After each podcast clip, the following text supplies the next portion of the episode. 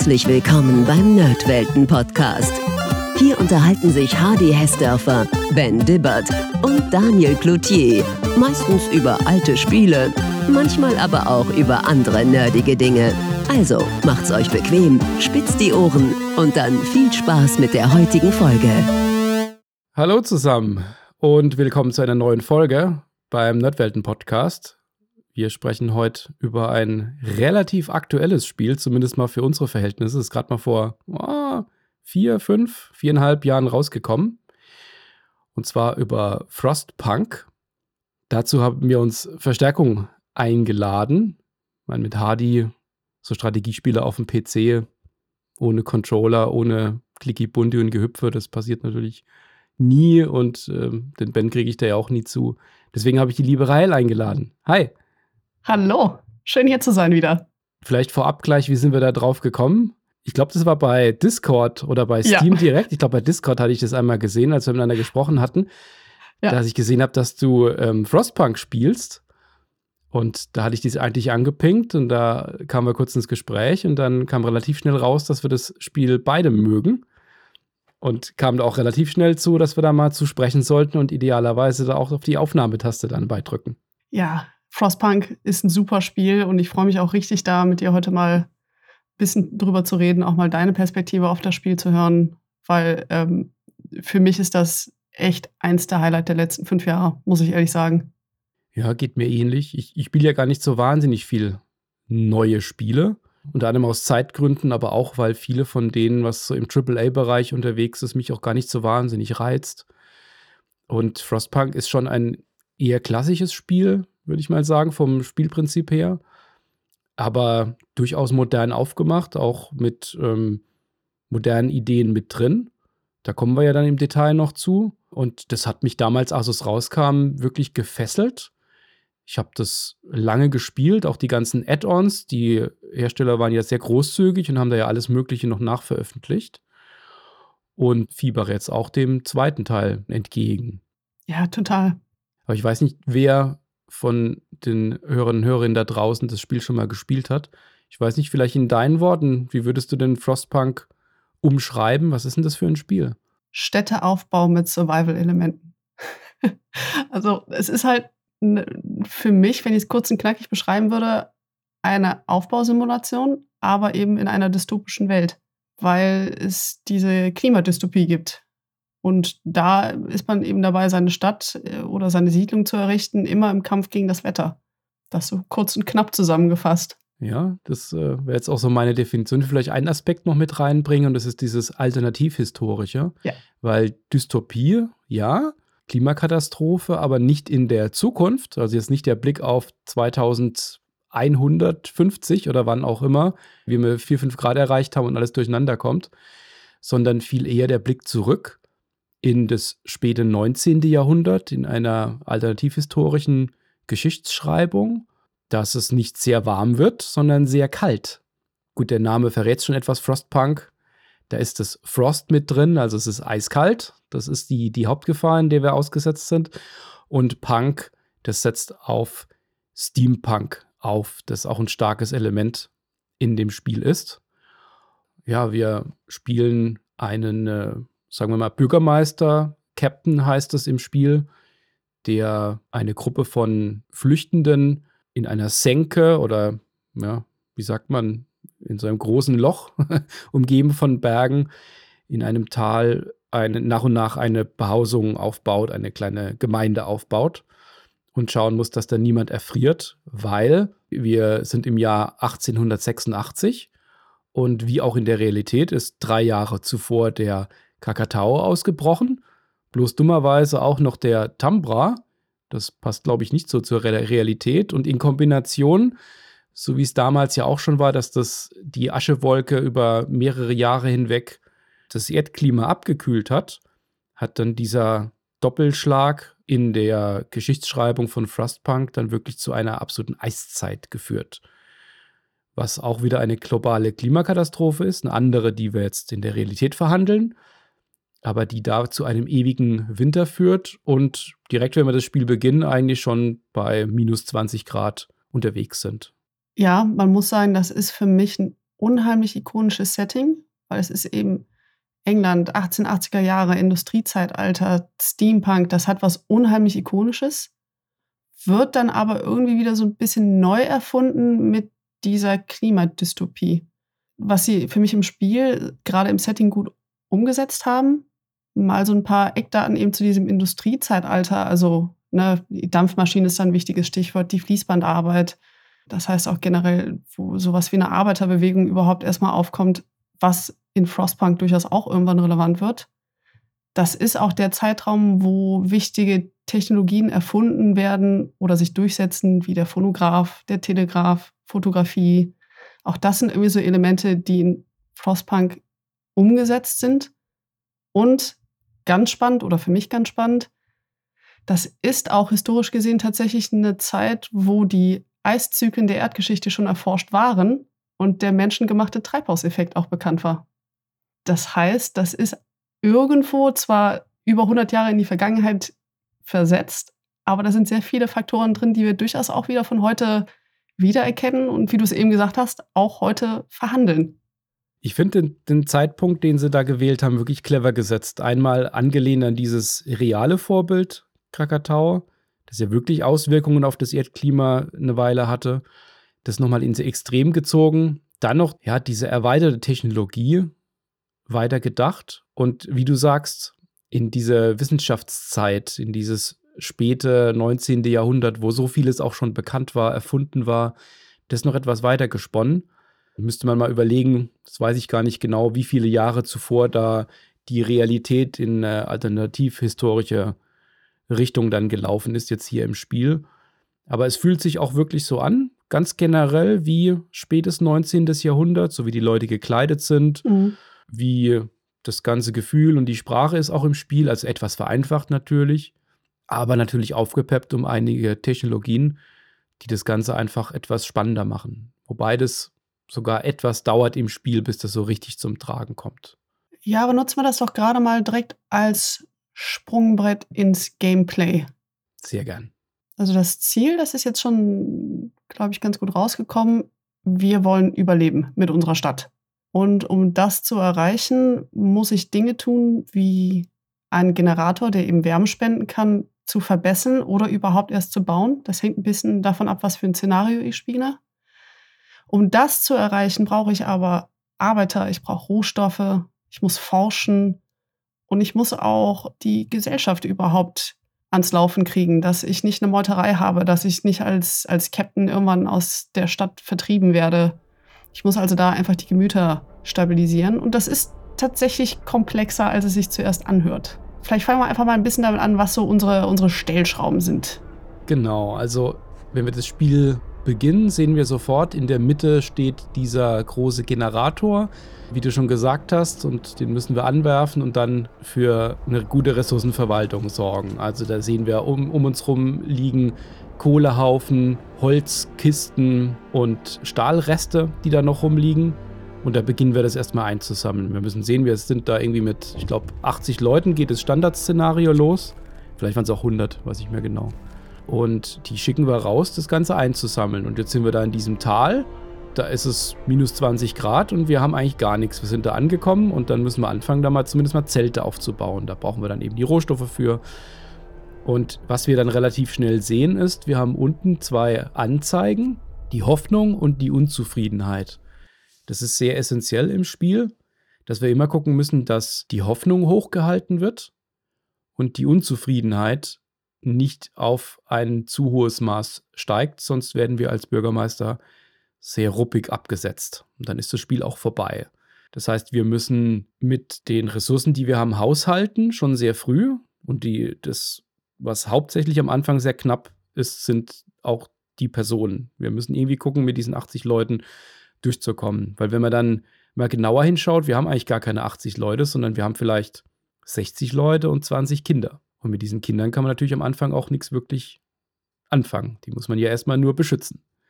Das heißt, wir haben nur 60 Arbeiter und Arbeiterinnen und davon sind einige Ingenieure, die können wir für andere Sachen dann noch einsetzen. Das unterscheidet dann das Spiel an einigen Rollen. Aber diese Unterscheidung ist da und das ist schon mal so ein, so ein erster Hinweis darauf, dass das Spiel da auch ja, finde ich, viel versucht, Empathie mit reinzutragen. Also einmal schon über diese Hoffnung und über diese Unzufriedenheit.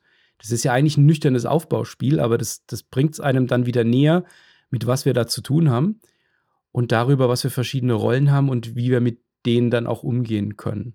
Und die Personen, die sprechen dann ja auch immer mal wieder zu uns. Wir kriegen Einzelschicksale mit. Das Spiel gibt sich da sehr viel Mühe, da auch Empathie aufzurufen und das Schicksal der Menschen darzustellen.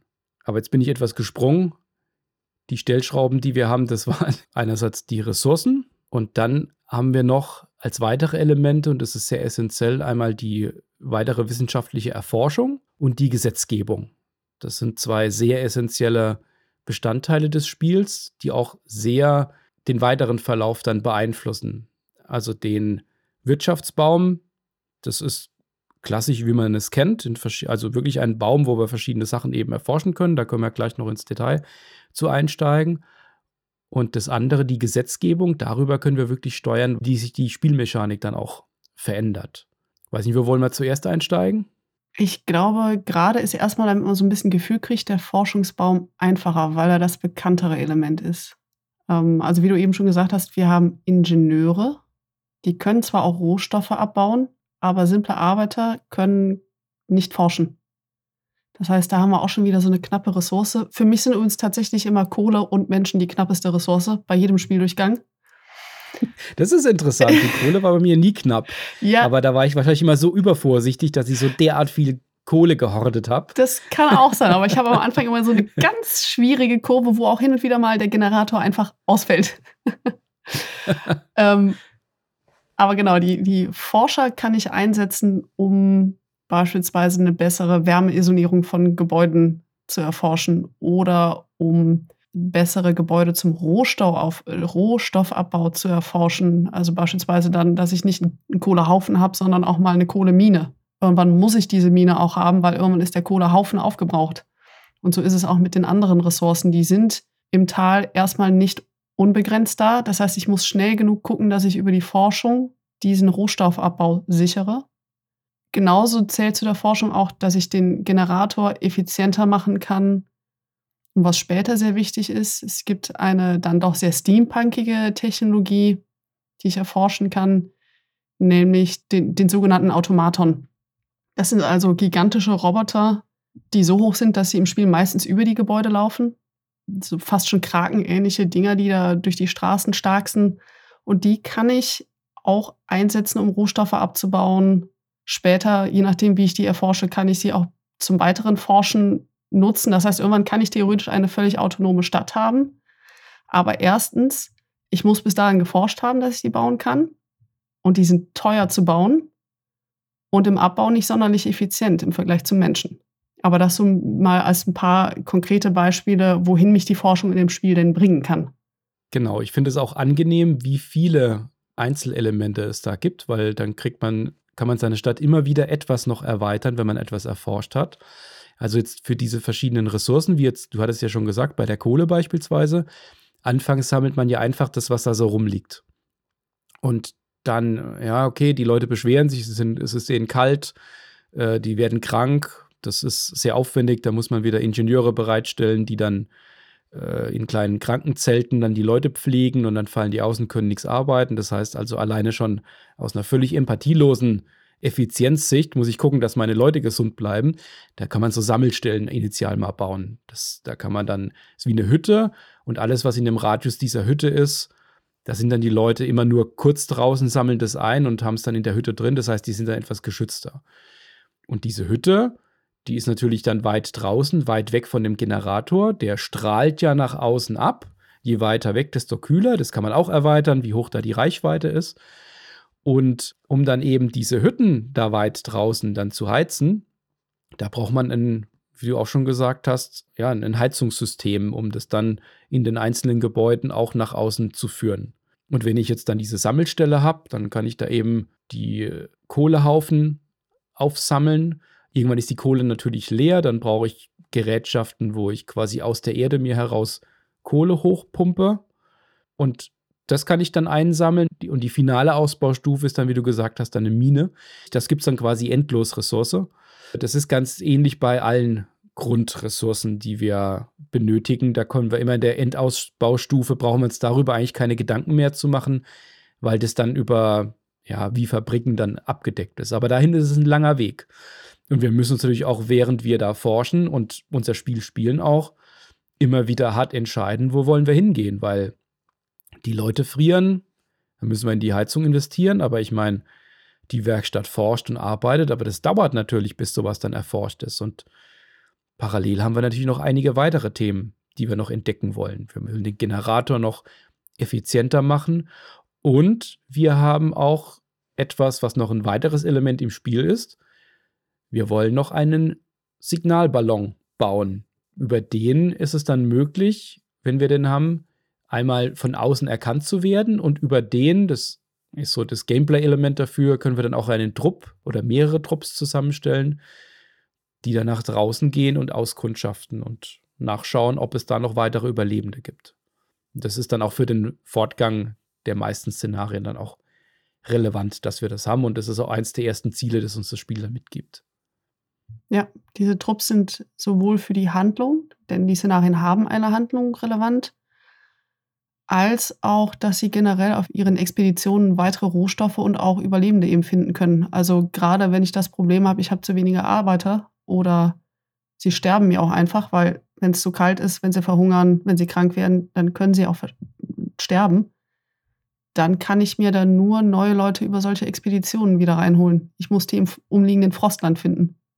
Ja, die Geburtenrate ist echt bei null. Ich glaube, Geburten, ja. zu Geburten kommt es da nicht. Da ist die Zukunft doch zu düster dort. ja, aber wo wir gerade beim Thema düster sind, das wäre ein wunderbarer Punkt, um mal über diese Spielmechanik des, Gesetzes, des Gesetzbuches zu sprechen. Frostpunk möchte, dass ich moralisch schwierige Entscheidungen treffe. so kann man sagen, ja. Da ich ja äh, Bürgermeister oder Captain der Stadt bin, kann ich da auch Gesetze erlassen. Und das ist immer so ein bisschen die Frage, denke ich ans Individuum oder ans große Ganze. Also Beispiel, lasse ich Kinderarbeit zu oder nicht? Führe ich 24-Stunden-Schichten ein oder lasse ich meine Leute auch mal einen Feierabend genießen? Und später kommt es auch den Punkt, wo ich mir theoretisch überlegen kann, ob ich eigentlich eine religiös-fanatische Gesellschaft entstehen lassen möchte und mich selbst zum Gottkönig erheben lassen möchte. Lass uns doch mal ein bisschen da in die Tiefe tauchen, wie genau dieses Gesetzbuch funktioniert. Ja, das ist, das Spiel versucht wirklich an, an ganz vielen Stellen äh, moralisch-ethische Entscheidungen vom Spieler abzuverlangen.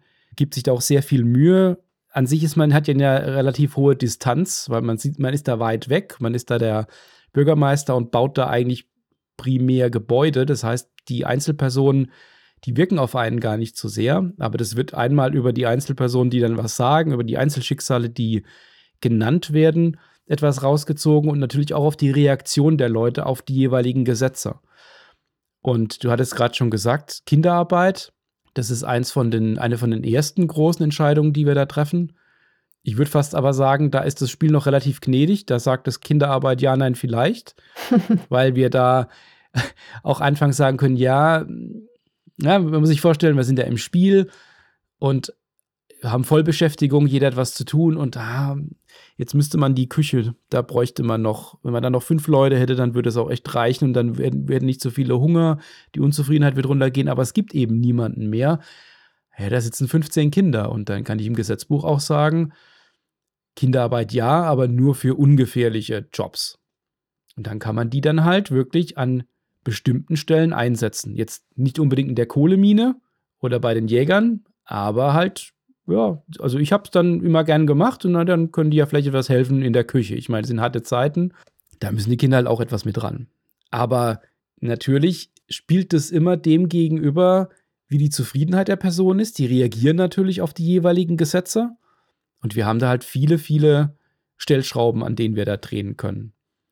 Und das bezieht sich auf die Nahrung, auf die Gesundheit, also bei der Nahrung zum Beispiel können wir ein Gesetz erlassen, dass Suppen gestreckt werden oder dass Holzspäne zugesetzt werden, was jeweilige Vor- und Nachteile hat. Aber gut ankommen tut es natürlich nicht. Aber wir kriegen mehr Bäuche gestopft. Wir können bei der Krankenversorgung sagen, ob wir eher sanft vorgehen und die Leute länger krank sind, aber dafür eine höhere Heilungschance da ist, oder ob wir strikt arbeiten und schnell amputieren. Dann haben wir das Problem, dass die Leute nicht mehr arbeiten können und dann müssen brauchen wir wieder separate Gebäude, die sich dann um die jeweils, jeweils dann kümmern. Oder ob wir vielleicht auch eine Triage veranstalten und dann sind halt von diesen 20 Kranken auf einen Schlag 10 geheilt und der Rest ist aber tot. Und das wirkt sich sehr stark aus, einmal auf das, ganz konkret auf das Spiel, wie viele Leute da sind, wie effizient ich meine Stadt ausbauen kann, aber natürlich auch auf die Zufriedenheit und Unzufriedenheit der Person. Und man muss sich immer gut überlegen, wo man welche Stellschraube dreht und in welche Richtung man geht. Man ist da anfangs ja auf einem gemeinsamen Gesetzesbaum, auf so einem Stadtgesetzesbaum, auf dem man arbeiten kann. Und du hattest es schon, schon angeteasert. Wir können uns an einer bestimmten Stelle dann entscheiden, wenn wir ausreichend viele Gesetze erlassen haben und an einen gewissen Punkt kommen, ob wir jetzt eher in die Glaubensrichtung gehen und ich sage jetzt mal vereinfacht viele Kirchen bauen und Predigten halten, gut für die Moral, oder ob wir eher, sage ich mir, für die innere Sicherheit sorgen und Richtung Polizeistaat gehen, was dann eher unter Repressalien läuft, aber natürlich auch Ordnung in die Stadt bringt. Und du hattest es schon gesagt, in der Glaubensrichtung kann ich dann irgendwann Richtung Gottesstaat gehen, mit uns quasi als, als oberstem Kirchenführer, dem, wo es keine Widerworte mehr gibt, oder in einen ja, faschistischen Polizeiüberwachungsstaat. Ich sag mal, wenn man dann mal so weit ist und das dann auswählen kann, das ist dann, das ist dann schon ein spannender Moment, weil ich finde, dass es dann auch nochmal so schön abgebildet ist im Spiel. Ja. Weil was passiert dann, wenn ich jetzt einen von beiden wähle? In der Endausbaustufe? Das Spiel fragt mich vor, ob ich mir ganz sicher bin, dass ich das machen möchte. Das spricht für dich, wenn du länger überlegt hast. das habe ich nicht gesagt. Das ist mir nur aufgefallen.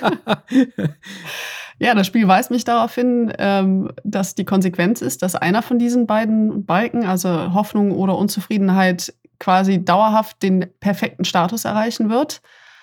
Aber es wird Widerstand gegen dieses Gesetz geben und die Leute, die sich widersetzen, werden hingerichtet werden. Und das ist auch tatsächlich eine permanente Änderung dann in meiner Stadt. Es gibt dann am Generator eine Hinrichtungsplattform, die auch regelmäßig genutzt wird. Ist ein bisschen makaber. Das ist sehr makaber. Es ist aber spielmechanisch eine, es ist schon eine sehr effiziente Möglichkeit, wieder Ruhe in den Laden zu bringen. Das stimmt. Und in der, in der Regel hat man bis dahin auch sehr viele äh, Roboter durch die Stadt laufen. Also Automaten. Aut, Aut, Aut, wie heißt sie noch? Automatons. Ach so, ja. Von daher kann man auch auf die ein oder andere Person bis dahin dann verzichten.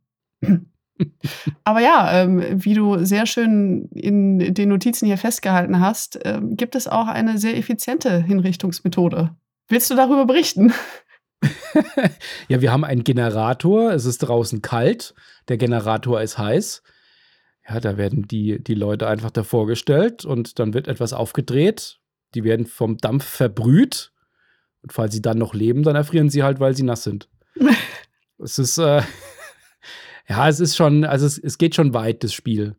Es versucht diese, aber ich, ich finde, es transportiert diese Verzweiflung schon richtig gut und dieses, dieses Durchbeißen und eigentlich steht alles unter diesem großen Ziel des Überlebens. Des Überlebens der Gemeinschaft. Und welche Wege schlägt man da ein? Wenn man da zu soft ist, dann erfrieren und verhungern irgendwann alle. Wenn man zu sehr in eine, in eine harte Richtung geht, kann es halt passieren, dass die Leute zu sehr unzufrieden sind. Und da muss man über die Gesetze, über das, was man baut, über das, was man ähm, auch erforscht und über die Einzelhandlungen, die es noch gibt, wenn, wenn, wenn wir Einzelereignisse haben, die uns das Spiel gelegentlich auch mal noch gibt, die dann auch wieder auf die Zufriedenheit oder auf die Unzufriedenheit dann, auf die Hoffnung oder auf die Unzufriedenheit dann auch gehen. Da hat man viele Stellschrauben, wie man das Spiel voranbringt. Und ich glaube, jeder hat da einen etwas anderen Spielstil. Ja, und man kann auf verschiedene Arten wahrscheinlich auch gut vorankommen. Also ich bin die ersten Male ganz oft gestorben, weil ich da, ja. glaube ich, auch zu vorsichtig war. Man muss sich schon an das Spiel gewöhnen. Also, dass man das losspielt und es funktioniert alles. Nein. Das ist schwierig, weil man kommt eine, eine Weile voran, aber wenn man nicht weiß, dass da in Woche, keine Ahnung, zwei oder drei es auf einmal minus 70 Grad hat und man das und das und das und das dafür braucht und es auch bauen und erforschen vorher muss, dann forscht man vielleicht in eine Richtung, die es einem unmöglich macht, überhaupt diese Behausungen zu haben und dann erfrieren die Leute, sind unzufrieden oder was auch immer. Also man muss es schon, schon mal gespielt haben. Ich habe es jetzt nach einer ganzen Weile noch mal wieder gespielt und fand es jetzt gar nicht so schwer, aber da war natürlich auch das Wissen von damals jetzt noch da. Ja, ich finde, Frostpunk löst ein Problem ganz gut, was für mich viele ähm, Strategie- und auch Aufbauspiele haben. Nämlich, dass man dazu verleitet wird, immer schöne Sachen zu bauen und schön viel zu forschen und ach, ich äh, maximiere erstmal all mein Wissen und dann baue ich mir eine Riesenarmee und mache die Gegner platt. Äh, um es mal stark zu vereinfachen. Das geht in Frostpunk überhaupt nicht. Sondern da musst du echt von Anfang an sehr zielorientiert denken, ja, und dabei eben auch diese schwierigen Entscheidungen treffen. Klar, spätestens ab der Hinrichtungsplattform ist es dann irgendwann auch echt makaber, aber streng genommen ist es das auch vorher. Weil wenn du nicht auf deine Leute aufpasst, wenn du ihnen beispielsweise nicht genug Nahrung gibst oder was auch immer, dann passieren halt auch Dinge wie, also es gibt harmlose Dinge wie Diebstähle, aber unter Umständen hast du irgendwann auch Kannibalismus in der Stadt. Ne, es ist eben immer genau das, was du eben gesagt hast, wenn Überleben das ultimative Ziel ist, dann geht es auch schnell echt mit den gesellschaftlichen Normen dahin, wenn ich nicht dafür sorge, dass irgendwie Ordnung in den Laden kommt, dass die Rohstoffe gesichert sind, dass die Leute warm haben und so weiter und so fort. Ja, weil über, Überleben ist zwar das Ziel, aber muss ich schon fragen, was überlebt? Überlebt genau. die Gesellschaft? Wie viele Leute überleben? Macht es Sinn, das alles zu machen, dass am Ende 20 überleben? Oder kann ich vielleicht auch mehr retten und riskiere dafür, dass vielleicht niemand durchkommt? Das sind gerade dann spät im Szenario dann Entscheidungen, die wir haben, wenn es dann richtig kalt wird. Und um da auch mal kurz ans Ende von immer einem Spieldurchlauf zu springen, das ist ja auch das, was das Spiel dir in so einer Art Abspann immer spiegelt. Du kriegst, wenn du das Szenario beendet hast, einen Abspann, der wie ein Zeitraffer durch den Bau deiner Stadt rast die aber auf, also mit wirklich viel Pathos nochmal spiegelt. Wir haben alles versucht, wir haben harte Entscheidungen treffen müssen, wir haben Leute verloren auf dem Weg. Also, wo so ein bisschen erzählerisch dann eben verpackt wird, ja, war es das jetzt wert? genau. Und dann nochmal aufgezählt wird, wie viele dann auch überlebt haben am Ende. Ja, genau. Ja. Da, man fühlt sich nicht immer gut, wenn man das Spiel dann nee. beendet hat, das stimmt schon. Nee. Was du eben kurz angeschnitten hast, ist für mich noch ein Faktor, der richtig wichtig ist bei dem Spiel und warum ich so gern mag. Dass du eben gesagt hast, naja, wenn ich nicht weiß, dass in der zweiten Woche ein Sturm kommt oder Event XY, das ist bei den Szenarien ganz wichtig, denn die haben wenige Zufallselemente. Die Szenarien sind wirklich wie ein Rätsel, das ich lösen kann, das ich beobachten muss, dass ich immer mit der Zeit weiß, ah, hm, der Sturm kommt an Tag so und so und ich muss bis dahin irgendwie die Schotten dicht machen können. Ja, und deswegen habe ich auch diesen Anreiz, mehrere Spieldurchläufe zu machen. Das Spiel wird man nämlich nicht einfach irgendwann gemein den Boden unter den Füßen wegziehen und dann ist der Sturm mal eine Woche früher da. Es gibt einige Zufallselemente, das, sind, das betrifft aber eher kleinere Events.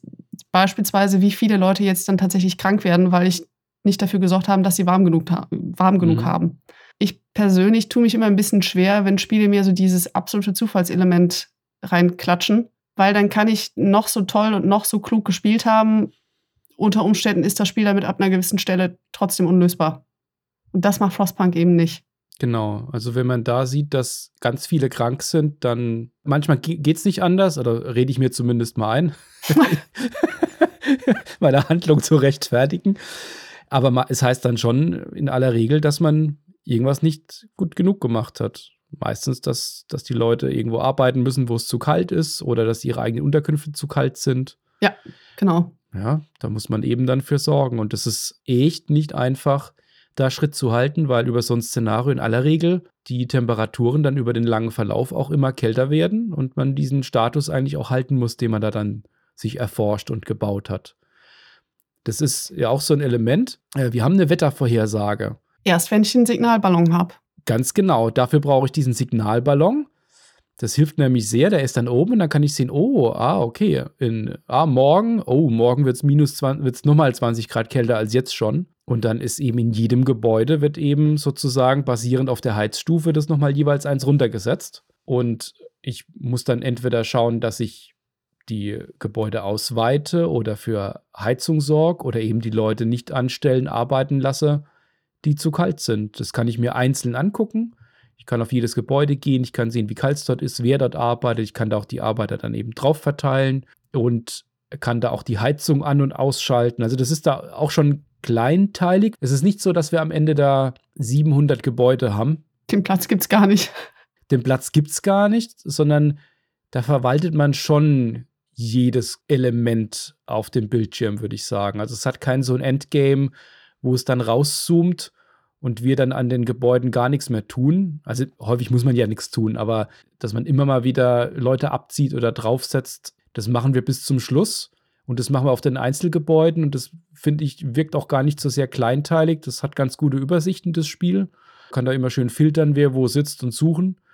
Aber es geht nicht so in die Breite, dass man dann nochmal eine andere Ebene einnimmt. Ja, und äh, noch ein Unterschied zu vielen anderen Spielen, ne? es bleibt auch immer nur bei der einen Siedlung. Ich werde immer nur meinen einen Generator haben, gehe jetzt nicht irgendwann mit einem neuen Trupp raus und gründe eine zweite Siedlung. Also es ist wirklich immer auf diese Stadt und diese Schicksale fokussiert. Ich überlege, ob wir das mal auch direkt am ersten Szenario ein bisschen, bisschen deutlich machen sollen. Sowohl wieder diese Gameplay-Mechanics funktionieren, als auch ja, wie das Spiel so auf einer erzählerischen Ebene funktioniert. Und damit hatte ich, als ich angefangen habe, nicht gerechnet, dass da echt auch richtig Handlung drin steckt.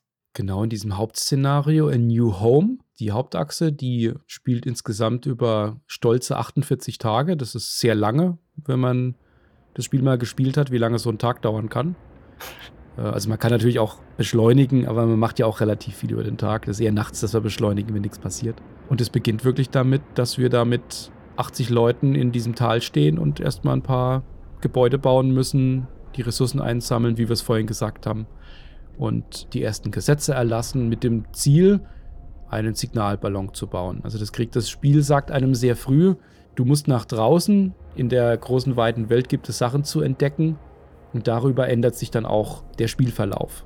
Und das ist dann auch so der das Ende des ersten Akts eine Weile schon gespielt haben, wenn dieser Signalballon draußen ist, wir einen Trupp nach draußen schicken. Da findet der Trupp dann schließlich die völlig zerstörte, tote Stadt Winterhome, wo wir dann auch erfahren, dass es da wegen vielen Flüchtlingen, die da in, nach Winterhome kamen, es dann zu einer Nahrungskrise kam. Das ist dann in Kannibalismus geendet und in Ausschreitungen und dann ist die Stadt komplett untergegangen. Und als es dann bekannt wird in New London, also in unserer Siedlung, wie das Schicksal war bei Winter Home, dann werden die Leute sehr unruhig und dann kommt es auch recht schnell zu einer Abspaltung einer neuen Gruppe, den Londonern. Das ist dann, was den Akt 2 dann auch beinhaltet. Ja, diese Londoner sehen in Winterhome natürlich so ein bisschen das potenzielle Schicksal, was auch unsere Siedlung, New London, betreffen könnte. Das heißt, die Londoner versuchen, Anhänger um sich zu versammeln, um dann eben nach London abzuwandern. Das ist in zweierlei Hinsicht ein Problem für mich, weil wenn zu viele Leute abwandern, kann ich meine Stadt nicht mehr führen, dann habe ich zu wenige Arbeiter und dann bin ich definitiv äh, dem Untergang geweiht. Und zum anderen heizt das natürlich auch die Stimmung generell sehr auf. Ähm, das heißt, was ich im zweiten Akt in erster Linie tue, ist, dass ich die Londoner versuche zu überzeugen, dass sie doch bleiben, beziehungsweise ich versuche sie daran zu hindern, dass sie weitere Anhänger für sich gewinnen. Dafür muss ich aber meine Leute erstmal auch glücklich und zufrieden machen. Und ich muss ein Auge drauf haben, ähm, ich muss ein Auge auf die kriminellen Aktivitäten dieser Londoner halten, weil sie beispielsweise Vorräte stehlen. Das heißt, sie bedrohen ab einer gewissen Stelle dann auch meine Rohstoffe, wenn ich das geschafft habe, kündigt sich aber auch schon das nächste Problem an, nämlich ein großer Sturm, der dann der Kern vom dritten Akt ist. Ja, und als ob es nicht schon kalt und stürmig genug wäre, kündigt sich der besonders große Sturm an, der auch der sehr lange ist und noch mal kälter, und wo wir schon früh wissen, dass wir uns darauf vorbereiten müssen. Relativ früh in dem Akt kommen noch Flüchtlinge zu uns, die wir aufnehmen können. Also von denen erfahren wir, dass ein Sturm naht. Die nehmen wir dann auf.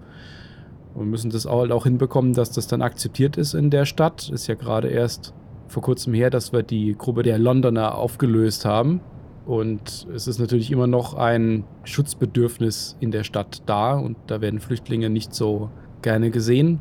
Und dann kommt es natürlich auch im Verlauf, wenn der Sturm näher kommt, noch zu, zu einer Panik in der Stadt, wo wir schauen müssen, dass wieder die Hoffnung etwas hochgehalten wird.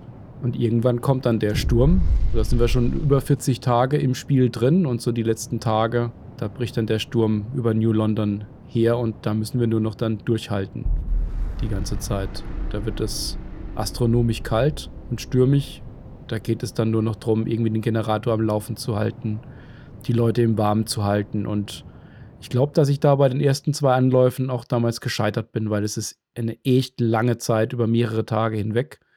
Vier, fünf Tage, glaube ich, waren das, wo wir komplett durchhalten müssen mit den Nahrungsmitteln, mit der Wärme.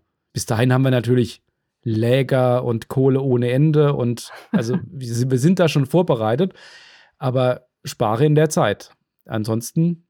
Also der, der dritte Akt wirft echt alles auf dich, was er irgendwie werfen kann. Du musst gucken, dass du Rohstoffe einlagerst, um diese Tage zu überleben, weil du wirst alle Heizungen auf der höchsten Stufe laufen lassen müssen. Das geht einfach wahnsinnig in die Kohlereserven und gleichzeitig diese Flüchtlingsgruppen, die du eben auch genannt hast, die bringen ja auch noch mal alle ihre eigenen Probleme mit sich. Eine Gruppe ist beispielsweise sehr krank. Das heißt, die müssen erstmal alle medizinisch versorgt werden. Auf einmal sind all deine Krankenhäuser völlig überlaufen. Abgesehen davon, dass du auch noch Häuser für die, also Unterkünfte für sie bauen musst. Eine andere Gruppe, das sind Aristokraten. Das heißt, die sorgen mit ihrem Klüngel natürlich für ordentlich Unmut. Das heißt, man ist im dritten Akt echt damit beschäftigt, äh, diese, diese verschiedenen Baustellen alle im Blick zu behalten. Ja, und mir ging es genauso wie dir. Da hat man irgendwann mal die Kurve gekriegt und die ersten zwei Akte geschafft und dann kommt der dritte und man startet einen neuen Spieldurchlauf. immerhin nimmt man dann einiges mit. Also ja. es hilft einem sehr, wenn man es dann schon gespielt hat und weiß, was passiert. Dann kann man das schon sehr optimieren und dann läuft es auch deutlich einfacher. Ja. Ja, aber wie gesagt, das ist nicht das einzige Szenario und das hält einen ja eigentlich ja schon eine Weile auf Trab, mhm. sondern da kamen dann nach und nach noch weitere. Die sind in der Regel etwas kürzer, aber haben auch immer wieder einen Handlungsstrang, der dann in die Gameplay-Mechanik eingebettet ist. Und es gibt auch noch ein Endlosspiel, also ein Spiel, wo man dann einfach vor sich hin bauen kann und dann wird es halt immer wieder kälter und muss man so lange durchhalten, wie es irgendwie geht. Rein auf die Mechanik, ohne irgendwelche Story-Elemente so richtig. Bei diesen Endlosspielen kann ich allerdings die verschiedenen ähm, Faktoren, was die Schwierigkeit angeht, beispielsweise wie leicht meine Bürger zufriedenzustellen sind, wie kalt es wird und so weiter, das kann ich sehr fein einstellen. Das heißt, das ist auch, um das Spiel kennenzulernen, um sich daran zu tasten, ein sehr guter Weg, um es einfach zu lernen. Ja, und es ist ansonsten ist es einfach eine Sandbox. Ja, genau. Kann man sagen. Da kann man sich selbst nochmal eine Herausforderung stellen, wenn man sagt, nur vier Tage dieser Sturm, den, den will ich permanent haben. und mal gucken, wie gucken, wie lange ich durchhalte. genau. Ja, ich muss sagen, mich begeistert Frostpunk auf vielen Ebenen. Also ich bin generell immer Fan von diesen Alternativwelten, von Alternate History. Ich bin auch generell Fan von vielerlei Punks am Ende, ob es jetzt Steampunk ist oder Dieselpunk oder Cyberpunk, aber ganz, ganz besonders eben Steampunk. Eigentlich bin ich nicht so der Fan von Dystopien, weil die werden für mich oft langweilig. Naja, wenn die Welt untergegangen ist, dann kommt dahinter halt nicht mehr viel. Aber dadurch, dass das in Frostpunk so geschickt mit anderen Elementen kombiniert wird und das Spiel eben auch diesen dann für ein Strategiespiel einen überraschend persönlichen Ansatzpunkt hat, dadurch ist das nochmal eine frische Dystopie, sag ich mal, für mich. Ich finde auch, dass es sich schön die Waage hält, dieses, diese Verzweiflung in dieser Endzeit, diese Hoffnungslosigkeit, aber auch wiederum dann diese Hoffnung, dass es doch vorangehen muss. Und ja. immer wenn man noch mal einen kleinen Schritt geschafft hat und den, den, die letzte Kältewelle überlebt hat, was da so repräsentiert wird, auch mit diesen zwei Balken Hoffnung und Unzufriedenheit. Ich finde, es hält sich gut die Waage, aber man hat schon ja immer so ein verzweifeltes Gefühl, oh, ja. weil man kämpft, man versucht jeden Tag irgendwie zu überleben. Ja, ja, mir fällt nur ein, dass das Spiel das von der Art, wie es erzählt, ganz gut darstellt, aber auch visuell und auch auf der Audioebene. Also visuell habe ich beispielsweise so kleine, feine Elemente, dass, ähm, wenn es besonders kalt wird, meine Kameraansicht anfängt zu überfrieren. Das ist ein cooler kleiner Effekt. Ich weiß sofort, was da passiert. Es, würde, es wird gerade richtig saukalt. Ist gleichzeitig natürlich auch irgendwie so ein, so ein lustiges Spiel mit der vierten Wand an der Stelle. Ein anderer Aspekt, der für mich sehr, sehr viel ausmacht, ist das Sounddesign und der Soundtrack. Ich höre die Stadt, ich höre, was da passiert, ich höre auch, wie sich die Leute unterhalten, die Geräusche, die sie beim Arbeiten machen, das kann ich alles hören. Oder auch wenn meine Kamera eben so überfriert, dann höre ich dieses, diese klirrende Kälte. Das heißt, man ist auch immer irgendwie sehr nah dran am Stadtgeschehen. Ja, und was für mich halt der absolute Hammer ist, ist der Soundtrack. Da kann ich jetzt so ein bisschen einen Monolog starten. Ich muss die Vorwarnung geben, ich bin äh, Hobbymusikerin und ein bisschen Nerd, wenn es um klassische Musik geht. Leg gern los. Okay, Du hast es gefragt, wunderbar. Wir haben ja noch ein bisschen Zeit. Äh, also der Soundtrack ist komponiert von Petr Mujiav. Das ist der Komponist, den man auch kennt von ähm, Witcher 3, von This War of Mine. Und ähm, für diesen Frostpunk-Soundtrack hat er völlig zu Recht, meiner Meinung nach, 2019 auch den Best Game Music Award gewonnen. Warum ist der Soundtrack so großartig? Zum ersten wieder produziert ist. Der ist nämlich voll orchestriert. Das heißt, da sitzen wirklich die Leute, die haben das gespielt. Das ist nicht am Computer entstanden, sondern da spielt ein echtes Orchester. Und zwar von der Besetzung, wir reden hier über sinfonische Anklänge, sprich groß, bombastisch. Äh, mit einem Schwerpunkt auf Streichinstrumente, was auch wieder übrigens zur, zur Zeit, wo das Spiel ganz gut passt. Was so ein ganz kleines Detail ist für Leute, die auch sich ein bisschen damit beschäftigen. Ganz klassisch würde man eigentlich so als Hauptinstrumente bei dieser Art von Kompos Komposition ähm, Cello und Geige hervorheben. Es ist bei Frostpunk aber ganz oft Cello und Bratsche, was für einen sehr ungewohnten Klang sorgt, der aber gleichzeitig auch ein bisschen dunkler ist, was wieder ganz gut passt zum Soyer für mich. Das hat so ein unerwartetes Klangbild dann irgendwie. Ja, und man hat eben äh, ein Hauptthema, was immer wieder aufgegriffen wird, was immer wieder sich irgendwo reinschleicht, was sich in neuem Gewand präsentiert. Und das ist ein Thema, was immer sehr, sehr drängend klingt. Also man fühlt richtig, da läuft gerade Zeit im Hintergrund. Dass das ein Spiel mit Survival-Elementen ist, das lässt einen schon der Soundtrack nicht vergessen. Der erzeugt für mich so richtig Bilder im Kopf, die eben zu dieser industriellen Zeit auch passen, aber auch zum frostigen Klima. Der ist schön und gleichzeitig auch bedrückend. Äh, der drängt mich zu schnellem Handeln beim Spielen und der stellt auch immer diese schwierigen moralischen Entscheidungen dar. Für mich ein sehr spannendes Element in diesem Soundtrack ist, dass auch hier wieder, wenn man ganz genau hinhört, die Geräusche der Stadt zu hören sind. Also aus dieser Handlungswelt sind Geräusche musikalisch verkomponiert, dass in so einem Stück auf einmal das Ticken einer Uhr zu hören ist oder die Glockenschläge von einer Arbeitsglocke, eine Zugpfeife. Das sind alles Dinge, die auch im Soundtrack drin sind. Das heißt, da wird wieder so ein bisschen die Ebene zwischen nur Soundtrack und nur Sounddesign, die ist echt schwimmend in dem Spiel. Ja, und was, was macht das für mich am Ende des Tages? Das ist für mich, glaube ich, ein ganz, ganz wichtiger Teil, warum ich bei Frostpunk sehr schnell merke, es ist nicht nur so eine distanzierte Aufbausimulation, sondern im Kern ist es eben ein Spiel über Menschen die irgendwie in einer aussichtslosen Welt leben und versuchen zu überleben, Hoffnung zu finden. Und das transportiert schon die Musik. So, das war mein Monolog. ich finde auch, dass der wirklich essentiell ist für das Spiel. Ja. Also ohne den, ohne den Soundtrack funktioniert das Spiel auch schon wunderbar. Aber dieser, wie du sagst, dieser, die Menschen im Mittelpunkt, das wird ja versucht, auf die Gameplay-Mechaniken irgendwie abzubilden. Ja. Aber wenn man das jetzt ohne diesen Soundtrack spielt, dann ist man ja, man ist ja nicht so nah an den Leuten dran. Dann klickt man rum und baut das und dann beschwert sich halt eine Mutter, dass es dem Kind nicht gut geht und dann klickt man das halt so weg und dann baut man halt hier noch ein Haus. Also wenn man da jetzt eher nüchtern dran geht und das funktioniert bei mir, dass ich das nüchtern spiele, mhm. aber das funktioniert nicht mehr, wenn ich die Musik dazu höre, weil die holt einen dann endgültig ab in diesem Gefühl dieser Verzweiflung, in dieser kleinen Enklave. Und das ist so viel Emotionalität, was da mit reinkommt, dass das einfach perfekt in dieses Setting reinpasst. Und das ist auch ein Soundtrack, den ich mir auch außerhalb des Spiels immer mal wieder angehört habe, weil der also in sich schon wertig ist, richtig, richtig stark komponiert. Hast ja schon sehr detailliert ausgeführt. Aber es ist eben nicht nur dich, sondern das, sondern er, er verstärkt eben dieses Ziel dieser ethisch-moralischen Entscheidungen mit dem Blick auf die Menschen in dieser Gruppe, was eben sehr schwierig ist über ein reines Städteaufbauspiel abzubilden, weil es ist ja an sich ja kein erzählendes Genre. Das ist ja schon eher pure Mechanik hinten dran und man kann sich angucken und ich baue das, damit ich das hier bekomme.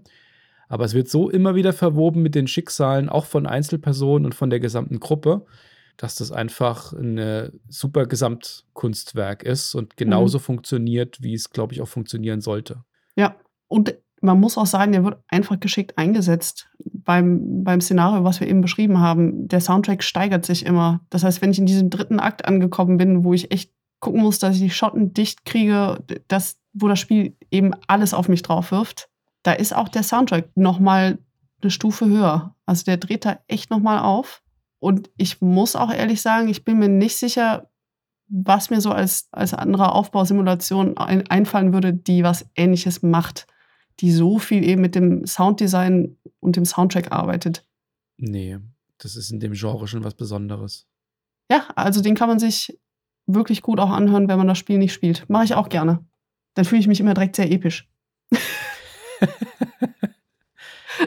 ja, ja, mir ist schon aufgefallen, so einzelne Spiele, die ich wieder hervorhole, das passiert bei mir eigentlich gar nicht so wahnsinnig oft. Ich meine, das Spiel ist jetzt noch relativ neu, ist jetzt kein alter Klassiker. Aber das ist eins von zwei Spielen, die ich in den letzten zwei, drei Jahren immer mal wieder rausgeholt habe, um es zu spielen. Das ist einmal eben hier Frostpunk und das andere ist das alte Dune. Also nicht ah, ja. Dune 2, sondern das von Cryo. Mhm. Und ich mag einfach diese, diese Wetterextreme in einem Spiel, dass es so besonders heiß ist im Sommer und Frostpunk ist was, was ich gerne im Winter spiele. Und, und das, äh, ich kenne kein Spiel, das, das es einem so kalt werden lässt wie, wie Frostpunk. Also auch über diese Emotionalität, die transportiert wird, funktioniert es wunderbar, diese Kälte auch mitzubringen. Ich meine, das ist ja, es ist halt weiß und es ist halt Schnee, aber mit der Musik und den Geräuschen und ja, wenn man reinsucht, wie man das sieht, wie, wie die Leute sich zusammenkauen und äh, wie da im Schnee die, die Wege geschaufelt werden, dass sie zu den, zum Ressourcenabbau kommen und wie kuschelig warm das bei den Jägern drin ist. Also die kriegen das wirklich schon hin, dieses Temperaturgefühl auch mitzugeben, was eben auch zu dieser ja, Verzweiflung dieser Gruppe passt. Und dadurch, dass das Spiel in diese Szenarien eingeteilt ist, finde ich, kann man auch Frostpunk immer mal wieder ganz gut für so ein Szenario aus dem Schrank ziehen dann probiert man sich dabei noch mal ein bisschen, probiert man eine andere Strategie als die, die man sonst immer nutzt. Und dann kann man es aber auch wieder liegen lassen. Also es ist kein Spiel, was mich zumindest jetzt, wo ich es einmal komplett durch habe, so extrem süchtig macht, komplett vereinnahmt. Dafür aber die Zeit, die ich damit verbringe, ist für mich immer eine sehr gute Spielerfahrung. Das ist auch ein Spiel, was man wirklich mal für so einen Abend mal wieder rausholen kann oder für genau. zwei Abende und zu spielen. Da muss man sich jetzt genau. gar nicht irgendwie wochenlang dann hinten dran hängen. Nimmt man sich ein Szenario, wie du sagst, gibt es ja auch kürzere und dann spielt man einfach das. Ja, ich bin, muss ich ehrlich sagen, sehr gespannt, was uns in Frostpunk 2 erwartet. Klar, neue Szenarien, aber insbesondere, was so an den Spielmechaniken gedreht wird. Bisher ist ja nicht wirklich was bekannt, ne? Nicht, nicht so wahnsinnig viel. Ich meine, ich hätte da vor kurzem was gelesen, dass es technologisch etwas weiter wäre, also nicht mehr rein nur Steampunk. Hm. Aber das ist jetzt ganz gefährliches Halbwissen, was, was sich da meinem Hinterkopf noch verbirgt. Ich habe jetzt nicht nochmal nachgeguckt. Ich weiß nur, es gibt diesen Trailer, wo man da diesen halbnackten Mann gefesselt im Schnee sitzen sieht, auf dem vorne auf der Brust Liar drauf steht. Und im Hintergrund sind die Maschinen. Und ich glaube, das sind so Ölfördermaschinen. Ich glaube, da geht es dann wirklich schon eher so Richtung Dieselpunk. Ah, okay. In der Fortsetzung. Und aber ja, ich bin auch gespannt, was sie dann machen. Also ob das dann immer noch so ein Aufbauspiel wird oder ob es die Perspektive tauscht. also wegen mir jetzt auch einfach jedes Jahr nochmal drei neue Szenarien geben können. Das habe ich auch schon gedacht. Das, äh, ich meine, man darf nicht gierig sein. Ne? Die haben schon einige Szenarien noch in den zwei, drei Jahren danach rausgebracht. Ja, das stimmt. Aber ich hätte auch trotzdem noch mehr genommen. Ja, ja. auf jeden Fall. Und was jetzt gerade jetzt ja angekündigt ist, also wenn der Podcast hier rauskommt, ist es wahrscheinlich auch schon äh, zu kaufen, ist ja ein Brettspiel zu Frostpunk. Das ist ja so ein bisschen der Trend, den wir in den letzten Jahren haben, dass Videospiele ihre Brettspielauskopplung kriegen. Das ist mit Dark Souls so gewesen, das ist mit This War of Mine so gewesen und jetzt eben auch mit Frostpunk. Ich habe mir mal so ein bisschen das Promomaterial angeschaut, was es dazu gibt. Das Design ist erkennbar Frostpunk, ne, auch dieser runde Städtebau. Auch mit dem Generator in der Mitte, ne? Da geht das so hoch. Genau. Der strahlt eben radial ab. Das scheint auch dann eben so das Layout zu sein, mit dem ich im, im Brettspiel da vorgehe. Ja, an sich, es gibt schon viele Elemente von Frostpunk, die mit einem Brettspiel gut kompatibel sind. Ich meine, generell Aufbausimulation hat viel von Brettspiel. Auch da wieder Ressourcenmanagement, Wege erschließen und so weiter und so fort. Also es wäre schon ein Spiel, wo ich ein Interesse dran hätte, muss ich ehrlich sagen. Es zumindest mal auszuprobieren. Aber dann muss ich mir den Soundtrack halt auf CD im Hintergrund anmachen oder so. Vielleicht wird er direkt beigelegt. Das wird passen. Würde ich auch nehmen. Ja. Ach, ich muss mir das, glaube ich, auch mal angucken. Äh, ich glaube, mein Sohn ist noch etwas zu klein. Es stand auf der Packung extra drauf, dass es ein Expertenspiel ist. Oh, dann bin ich wahrscheinlich noch ja. zu klein. ja, ich habe, ähm, also mein Schwager, der ist, was Brettspiele angeht, für mich immer so ein bisschen der ähm, Kanarienvogel im Minenschacht. Mhm. Den kann man bei sowas immer ganz gut vorausschicken und der schätzt dann immer ein, ja, das kannst du ausprobieren oder nee, lass die Finger davon. oh, mach das doch mal. das ist ja nochmal ein schöner Nachklapp. Ja, war Frostpunk 2. Genau. Äh, ich bin gespannt. Das ist schon sehr lange angekündigt. Ja. Ich, ich meine, es soll in 23 kommen, aber so einen fixen Termin habe ich noch nicht gehört. Ja, man muss dazu auch sagen, es ist ein kleines Studio, 11-Bit Studios, es ist eine Indie-Produktion.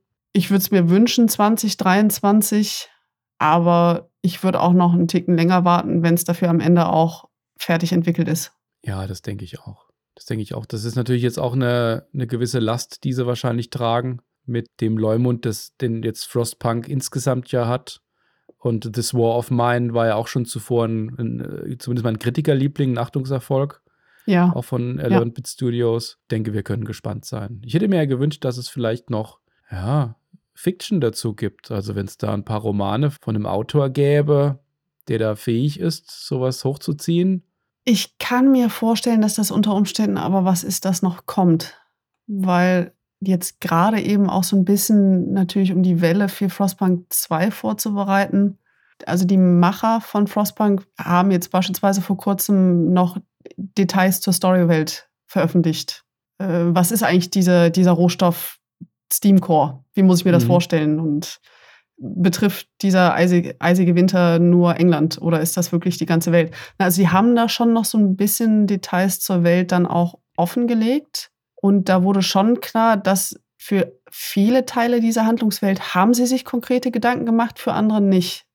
Was ja eigentlich für so Veröffentlichungen drumherum die perfekten Voraussetzungen sind, weil du hast einen Rahmen, nach dem du dich orientieren kannst und gleichzeitig aber auch noch die weißen Flecken auf der Karte, in die du dann was eigenes reinsetzen kannst.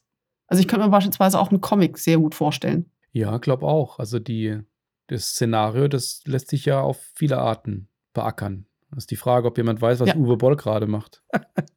ich glaube, jetzt sind wir an einem Punkt gekommen, wo wir diese Folge langsam ein bisschen zensieren müssen. Eine Verfilmung wäre auch gut in, in fähigen Händen. Das war ein gutes Stichwort.